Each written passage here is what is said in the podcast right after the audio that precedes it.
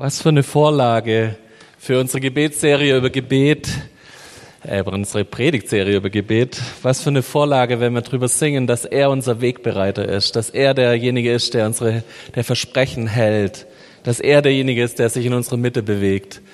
Wie schön, dass wir das proklamieren und singen dürfen und jetzt mit diesen Worten auch zusammen uns nochmal neu über Gebet ausrichten. Wir hatten zwei Predigten bisher, dass Gott uns verändern will beim Beten. Und letzte Woche war der Nani da und hat darüber gepredigt, ja, wie wir eins werden können mit dem Vater, wie wir uns an dem Gebetsleben von Jesus orientieren können und daran vielleicht auch lernen können, was es bedeutet zu beten, dass es nicht nur bedeutet, unsere Probleme vor Gott zu wälzen, sondern dass in erster Linie es um Beziehung zum Vater geht, wenn wir beten. Wir glauben, dass Gebet die Medizin sein könnte für diese Pandemie.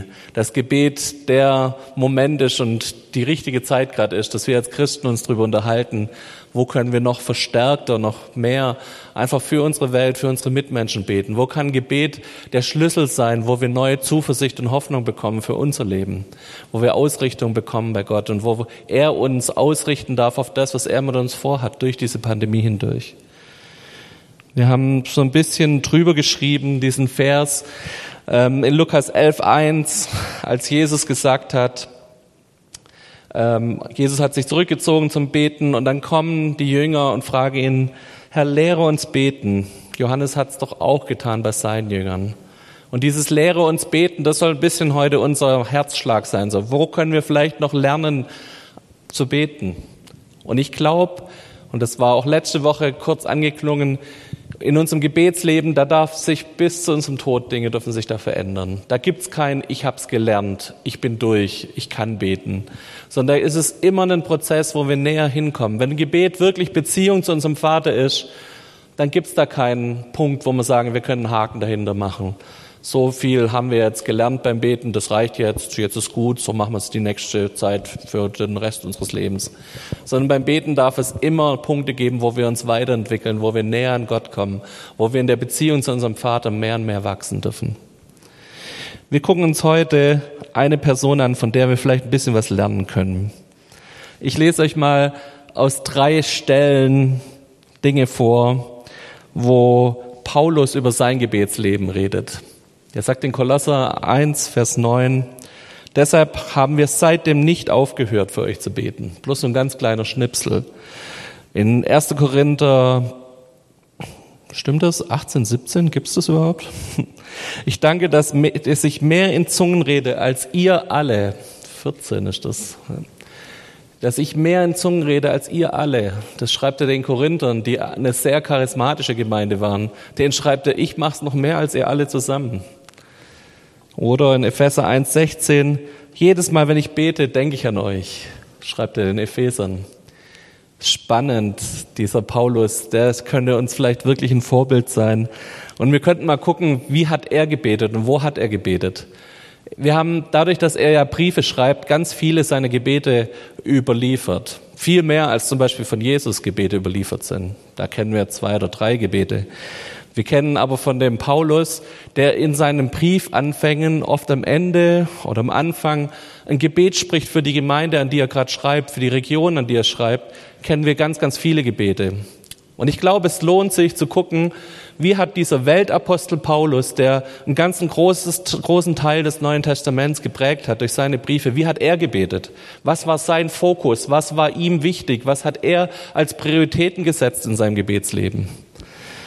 Ich möchte schon mal vorausschicken, es sind vielleicht nicht die Sachen, die wir so als Fokus haben oder die wir so oft haben. Ich habe noch als kleiner Einschub bei meiner letzten Predigt erwähnt, dass es kraftvoll ist, wenn wir Worte aus der Bibel beten. Und es lohnt sich, diese Gebete von Paulus mal rauszugreifen und die auch für sich zu beten. Zu sagen, hey, wie kann ich lernen, diesen Fokus, den er beim Beten hatte, zu nehmen ich nehme mir einfach diese Verse aus der Bibel, am Anfang vom Epheser, vom Kolosser, vom Philipperbrief, 1., 2. Thessaloniker. Da gibt es immer wieder Stellen, wo Paulus Gebete spricht und Gebete in seine Briefe geschrieben hat, die zu nehmen und mal selber zu beten und zu gucken, ist das auch mein Herzschlag, das, was den Paulus da umtreibt. Wir gucken uns diesen Fokus mal an. Und ich mache heute was, was ich eigentlich nicht so gerne mache. Ich greife ganz viele einzelne Bibelstellen auf. Normales gucke ich immer, dass wir eine große Bibelstelle haben, ein bisschen Kontext außenrum. Heute muss ich euch leider ein bisschen durchs Neue Testament scheuchen und ich hoffe, ihr könnt mitgehen. Aber deshalb auch meine Empfehlung, vielleicht macht ihr euch mal die Mühe und lest in, im Lauf der Woche diese apostolischen Gebete, so heißen die von Paulus. Schaut euch mal an, wo sind in den Briefen diese Gebetsblöcke? Ich tue jetzt immer bloß eine Stelle rausgreifen, weil Paulus oft sehr ausschweifen und viel außenrum noch für andere Teile um Gemeinden betet. Und ich will euch bloß diese vier großen Fokusse setzen, diese vier großen Punkte, wo ich denke, das fällt auf, dass dafür Paulus immer wieder betet. Aber um das gesamte Bild zu kriegen, müsst ihr euch diese Woche mal vielleicht die Mühe machen, diese einzelne Stelle zu lesen. Wir fangen an, den ersten Fokus, den Paulus setzt, und ich habe euch dazu drei Stellen mitgebracht. Epheser 1, 15 und 16. Seit ich von eurem Glauben an den Herrn Jesus und von eurer Liebe zu allen Christen erfahren habe, höre ich nicht auf, Gott dafür zu danken. Jedes Mal, wenn ich bete, denke ich auch an euch. Oder Römer 1, 9. Gott weiß, dass kein Tag vergeht, an dem ich nicht im Gebet an euch denke. Oder die Stelle haben wir vorher schon gehört, Kolosser 1, 9. Seitdem hören wir nicht auf, inständig für euch zu beten.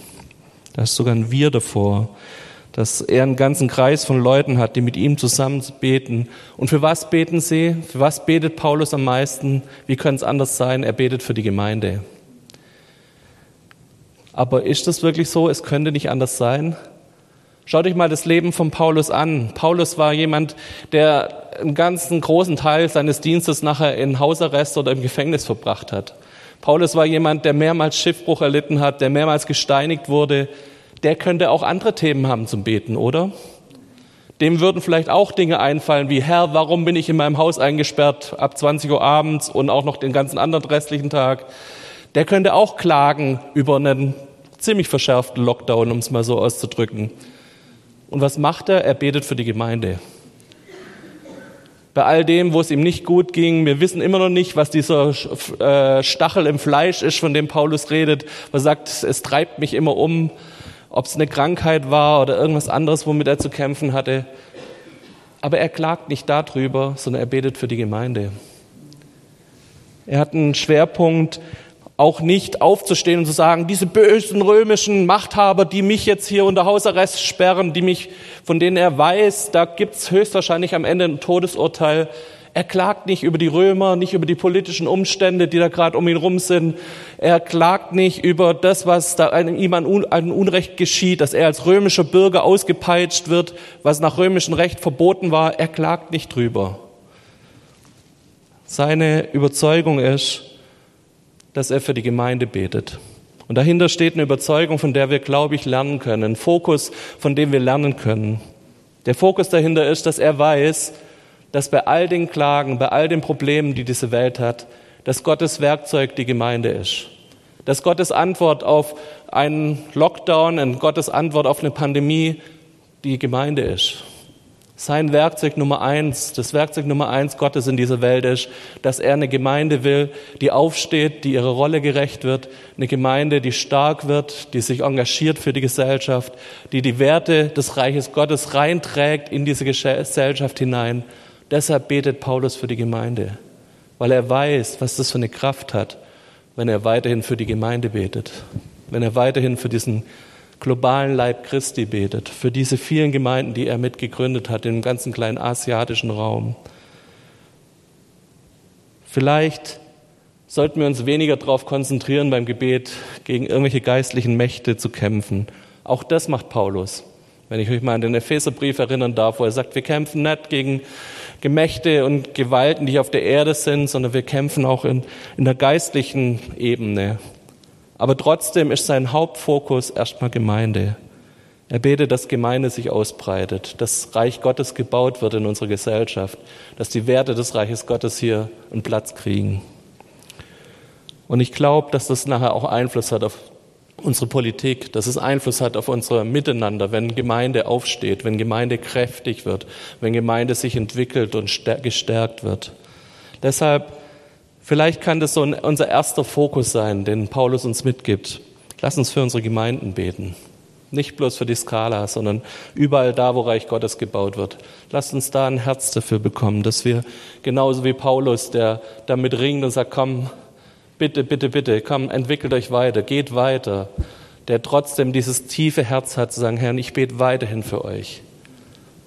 Und es liegt ganz bestimmt nicht daran, dass Paulus so viel Freude an all den Gemeinden hatte.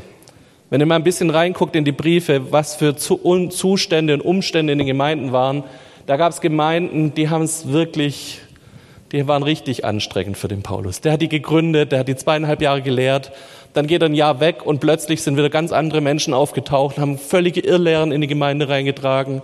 Da gab es Sünde, da gab es Leute, wo irgendwie als Propheten aufgetreten sind und richtigen Blödsinn getrieben haben in den Gemeinden. Also es war nicht so, dass der Paulus gesagt hat, ich bete, weil die Gemeinde so toll ist und ich, alles sich so toll entwickelt und überall hier ein, ein Reich Gottes Aufbruch stattfindet, sondern sein Herz war für die Gemeinde zu beten, weil er wusste, dass es Gottes Augapfel ist und dass Gott da dahinter ist und dass Jesus, sein Reich wird hier gebaut. Nicht, weil die Gemeinden so toll waren, hat er gebetet, sondern er hat dafür gebetet, weil er wusste um diesen Wert, den Gott der Gemeinde gibt. Ein zweiter Fokus. Ich lese euch wieder drei Schnipsel vor. Ihr müsst da leider heute durch. Epheser 3, 16. Er möge euch nach dem Reichtum seiner Herrlichkeit mit Kraft beschenken, dass ihr durch seinen Geist innerlich stark werdet. Kolosser 1, 11 und 12. Zugleich beten wir darum, dass ihr die herrliche Kraft Gottes erfahrt, damit ihr genug Geduld und Ausdauer habt für die Anforderungen, die an euch gestellt werden. Mit Freude sollt ihr ihm danken, weil er euch am Erbe derer beteiligt, die im Licht leben und zu ihm gehören. Und Epheser 1, 16 und 17. Immer wieder denke ich in meinen Gebeten an euch und ich bete, dass der Gott unseres Herrn Jesus Christus, der Vater der Herrlichkeit, euch durch seinen Geist Weisheit gibt und euch zeigt, wie er selbst ist, dass ihr ihn erkennen könnt. Ich habe vorher schon gesagt, Paulus hätte allen Grund gehabt zum Klagen und zum Jammern. Und es gibt zwei, drei wenige Stellen von ihm, wo er das auch tut.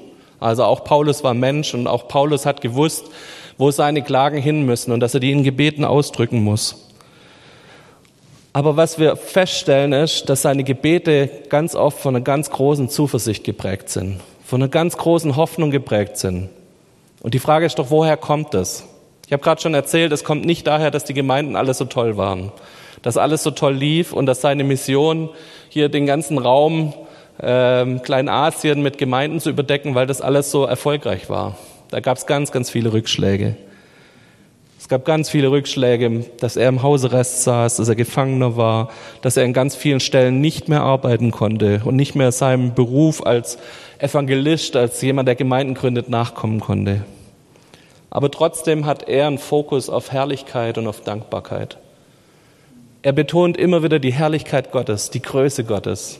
Er betont immer wieder, dass Gott so groß ist und dass seine Kraft, dass dem nichts im Weg steht, die Unmöglichkeiten, die auch der, ja, die der Paulus in seinem Leben eigentlich nicht erlebt hat. Er hat ganz viel erlebt, dass er beschränkt war. Er hat ganz viel erlebt, dass Dinge nicht möglich waren.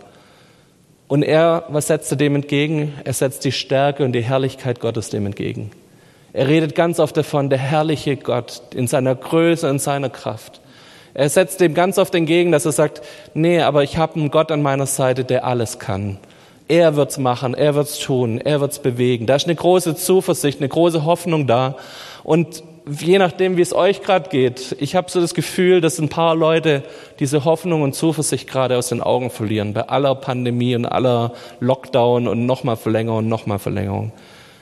Aber hey, der Paulus, der hat's noch schwerer gehabt als wir, wenn wir ganz ehrlich sind.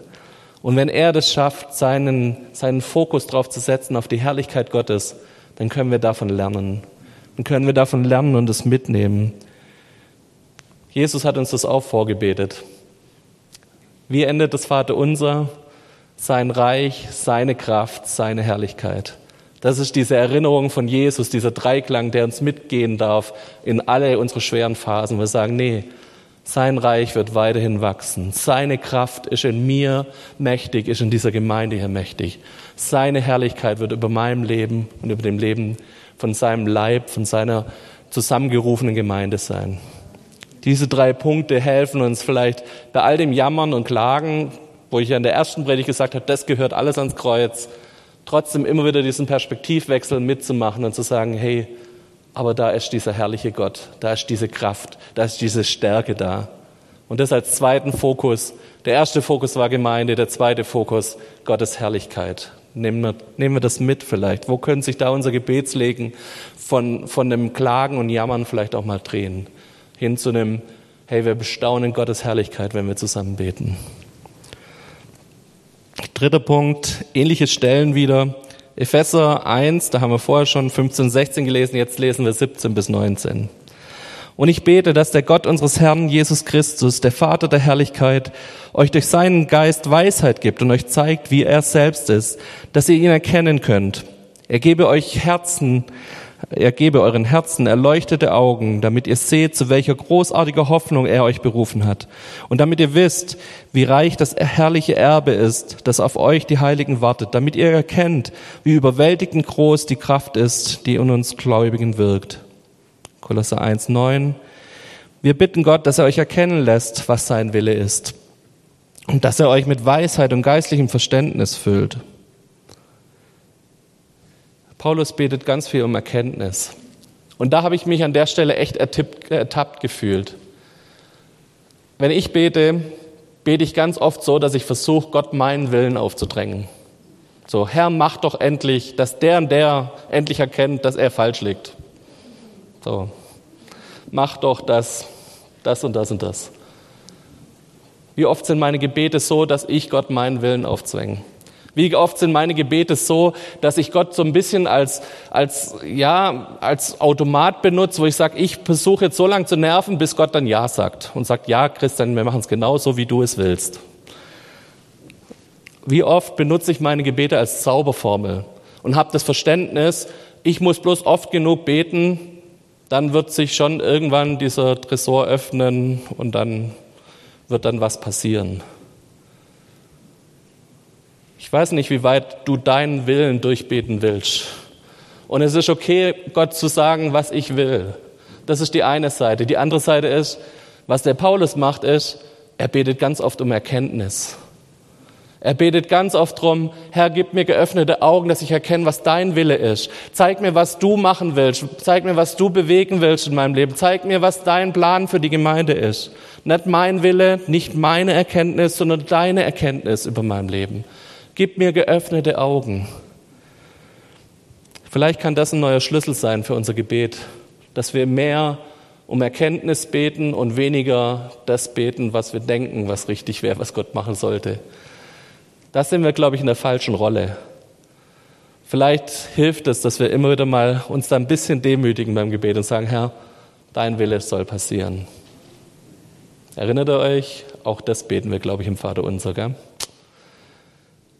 Auch da hat Paulus einen guten Lehrmeister gehabt und hat weiß, woher dieses kommt. So, dein Wille soll geschehen, wie im Himmel, so auf Erden. Dein Wille soll in meinem Leben passieren. Und ich möchte derjenige sein, der die Kraft hat, das anzunehmen, das umzusetzen und am besten noch dein Werkzeug Gott zu sein, wenn dein Wille hier passieren soll. Benutzt du mich, dass dein Wille hier passieren darf, in dieser Gemeinde, in meiner Umwelt, in meiner Stadt. Wir gucken uns den vierten Fokus an. Kriegt ihr die ersten drei noch zusammen? Gemeinde, Herrlichkeit, Erkenntnis. Vierter Punkt, vierter Fokus, Philippa 1, Vers 8 und 9. Gott weiß, wie sehr ich mich euch nach euch allen sehne. Liebe ich euch doch so, wie euch auch Christus euch liebt. Ich bete darum, dass eure Liebe immer reicher und tiefer wird und dass ihr immer mehr Einsicht und Erkenntnis erlangt. Verständnis. Und 1. Thessaloniker 2,12. Und für euch erbitten wir vom Herrn eine immer größere Liebe zueinander und zu allen Menschen, eine Liebe, die so überströmend ist wie unsere Liebe zu euch. Epheser 3, 17 bis 19. Es ist mein Gebet, dass Christus aufgrund des Glaubens in euren Herzen wohnt und dass euer Leben in der Liebe verwurzelt und auf das Fundament der Liebe gegründet ist. Das wird euch dazu befähigen, zusammen mit allen anderen, die zu Gottes heiligen Volk gehören, die Liebe Christi in allen ihren Dimensionen zu erfassen, in ihrer Breite, in ihrer Länge, in ihrer Höhe, in ihrer Tiefe. Ja, ich bete darum, dass ihr seine Liebe versteht, die doch weit über alles Verstehen hinausreicht, und dass ihr auf diese Weise mehr und mehr mit der ganzen Fülle des Lebens erfüllt werdet, das bei Gott zu finden ist. Ein dritter oder ein vierter Fokus bei Paulus. Ich glaube, ihr habt schon rausgehört, welcher der ist. Liebe. Paulus setzt einen ganz, ganz großen Fokus bei seinen Gebeten, dass er über die Liebe Gottes zu uns redet, dass er darüber redet, dass wir wissen, dass wir von Gott geliebt sind, dass wir aber auch unsere Liebe zu Gott ausdrücken. Er redet aber auch weiterhin, dass diese Liebe andere Dimensionen hat. Die Liebe hat Dimensionen, dass ich mich meinen Mitmenschen zuwende, dass ich Liebe für meine Mitmenschen bekomme und dass ich sogar für meine Feinde Liebe entwickeln kann.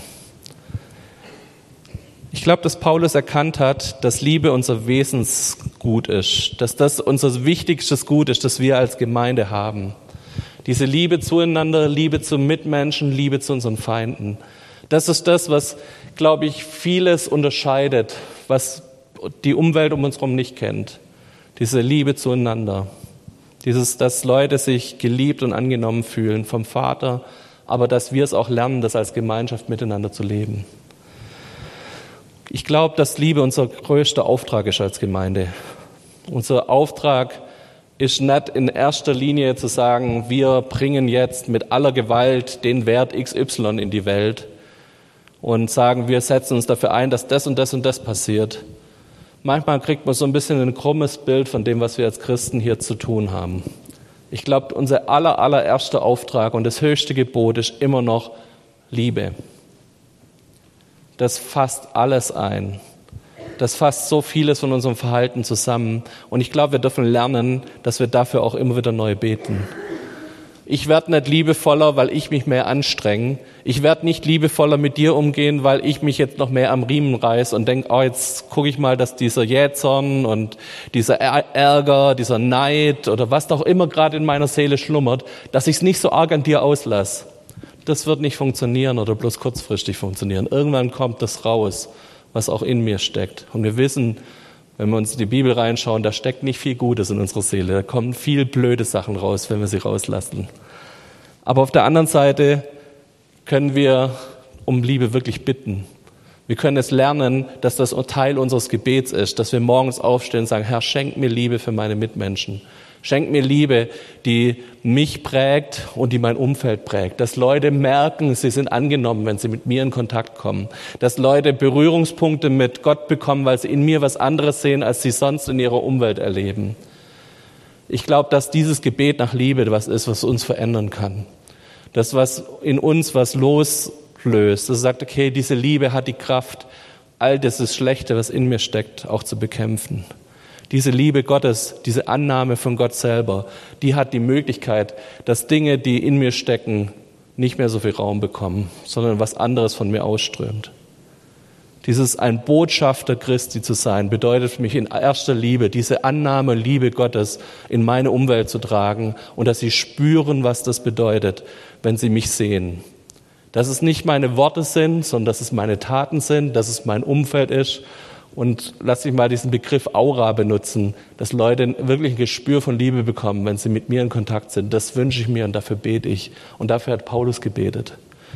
Der große Völkerapostel, der große Apostel, der sich um Tausende und Millionen von Menschen nachher dann kümmert. Die Gemeinden sind gewachsen um ihn rum. Das wurde innerhalb von 200, 300 Jahren, wurde aus einem Haufen mit zwölf Personen wurde ein fast weltumspannendes Ding. Dieser große Apostel, der hat immer noch die Zeit sich genommen, sich um Einzelne zu kümmern. Habt ihr mal den Philemon-Brief gelesen? Mitten zwischen diesen ganzen Briefen, wo es an große Gemeinden, an teilweise an ganze Regionen geht, an viele, viele Hauskirchen, die dort entstanden sind, steht mittendrin in diesem Neuen Testament ein Brief, der an eine einzelne Person geht. Und was ist die Geschichte dahinter? Paulus war im Gefängnis, war eingesperrt und hat im Gefängnis einen anderen Dieb kennengelernt, einen laufenden Sklave, den Onesimus. Der ist seinem Herrn abgehauen, hat wahrscheinlich noch Geld geklaut, kann man so ein bisschen rauslesen, und kam dann in den Knast zusammen mit Paulus. Und was macht der? Der kümmert sich um diesen Onesimus. Und Onesimus findet beim Paulus zum Glauben. Er bekehrt sich. Er wird sein Bruder, wie er es ausdrückt. Und was macht Paulus? Er lässt nicht dabei, er lässt nicht stehen, sondern jetzt fängt er noch an, dem ehemaligen Besitzer von dem Onesimus, dem Philemon, zu schreiben und schreibt dem, sagt, hey, bitte, bitte, wenn ich alles tun könnte, was ich kann und wenn ich meinen ganzen Ruf einsetzen könnte, dann würde ich dich bitten, dass du diesen Onesimus wieder zurücknimmst. Der ist dir entlaufen, der hat dich wahrscheinlich beklaut, du hättest das Recht, ihn umzubringen nach römischem Recht, war dieser vogelfrei, dieser entlaufene Sklave. Aber ich bitte dich, Philemon, nimm ihn doch wieder auf. Und Paulus geht sogar noch weiter und sagt, nimm ihn nicht nur als Sklave auf, sondern nimm ihn als dein Bruder auf. Was berührt mich an der Geschichte so? An der Geschichte berührt mich, dass jemand, der einige Gemeinden gegründet hat, der richtige Netzwerke geleitet hat, der hatte ein Herz für diesen einzelnen entlaufenen Dieb, diesen Onesimus. Der hat sich im Knast bei aller Einschränkung, bei allem Hausarrest oder was auch immer das war, der hat sich um diese einzelne Person gekümmert und hatte ein Herz dafür, dass diese Person nicht bloß Jesus kennengelernt und hat dann aufgehört, sondern er hat weitergemacht, dass diese Person wieder eine Stellung in der Gesellschaft bekommt, hat sich dafür eingesetzt, hat seinen Ruf dafür eingesetzt, dass dieser Onesimus eine Position kriegt, wo er wieder ein lebenswertes Leben führen kann. Das ist doch ein Herz voller Liebe, das den einzelnen Menschen sieht, das nicht bei all dem Klagen, bei all dem Lockdown, bei aller Pandemie plötzlich übersieht, dass es da neben mir einen Menschen gibt, der in Not ist und der meine Hilfe braucht. Ich finde es eine schöne Geschichte, wo wir spüren, dass Liebe unser Auftrag ist. Ich finde es einen schönen Punkt, wo wir sehen können, was Gott eigentlich vorhat mit uns in dieser Zeit. Lasst uns beten, dass unsere Herzen wieder neu von Liebe geprägt sind. Lasst uns beten, dass diese Hartherzigkeit aus unseren Herzen rauskommt, dass es uns egal ist, wie es unserem Nachbar geht. Lass uns beten, dass diese Hartherzigkeit, mit der wir mit unseren Menschen im Umfeld umgehen, dass die beendet wird und dass wir wieder sensibel werden dafür, wo wir andere Menschen verletzen, statt liebevoll mit ihnen umzugehen. Das ist der vierte Fokus, den der Paulus auf dem Schirm hat bei seinen Gebeten. Und wenn ihr mal guckt, wie oft jemand dort über Liebe schreibt, wie oft Paulus Liebe in seinen Briefen benutzt, das ist richtig, richtig häufig. 1. Korinther 13, 1. Alles Gebet ohne Liebe ist wie ein dumpfes Geschepper. Wir können beten, was wir wollen, wenn es nicht gedrängt ist von Gottes Liebe. Dann schreibt der Luther, es ist ein tönerndes Erz. Aber übersetzt könnte man sagen, da scheppert es nur dumpf in der Gegend rum. Das bringt gar nichts. Okay? Lasst uns unsere Herzen ausrichten und lasst uns das im Gebet machen, nicht durch eigene Anstrengung, durch eigenes Bemühen, sondern gehen, lasst uns ins Gebet gehen und immer wieder darum beten, Gott, durchdring mein Herz mit Liebe. Ich möchte euch am Ende nochmal diese vier Punkte mitgeben. Vielleicht können wir das lernen diese Woche, das in unsere Gebete mit einzunehmen. Die Gemeinde ist das Werkzeug Gottes, mit der er diese Welt verändern will. Diese Priorität darf es auch in unserem Gebetsleben haben. Und wir dürfen uns im Gebet nicht nur aufs Klagen und Jammern, sondern vielleicht auch darauf berufen, ja, dass wir einen herrlichen Gott haben, dass wir einen großen Gott haben, dass wir einen Gott haben, der uns Zukunft gibt und Ausrichtung gibt. Und vielleicht auch ein bisschen weniger meinen Willen zu beten, sondern mehr, dass Gottes Wille geschieht zu beten. Vielleicht können wir davon ein bisschen abrucken, zu sagen, dass wir Gott vorschreiben, wie er zu handeln hat und mehr an den Punkt kommen, wo wir sagen, Gott, du darfst handeln und gib mir geöffnete Augen, dass ich erkenne, was dein Wille ist, dass ich mich mit dir eins mache und dass du mich benutzen darfst in all dem. Und als letzten Punkt die Liebe. Ohne das ist alles nichts. Ohne Liebe können wir unsere Gebete in den Wind schreiben. Wenn die nicht getränkt sind von Liebe, dann haben Gebete keine Kraft. Lasst uns vielleicht diese vier Punkte mal mitnehmen. Und wie gesagt, die Empfehlung ist, Nehmt euch mal wirklich Zeit, diese Briefanfänge von Paulus zu lesen. Die sind oft in Gebetsform. Oft sind hinten sind Grüße an ganz viele Personen, aber es sind oft hinten auch Segensgebete, die er für die Gemeinden und für die Regionen betet. Und vielleicht können wir, wenn wir diese Texte beten, immer wieder auch was lernen für uns und für das, was wir vorhaben.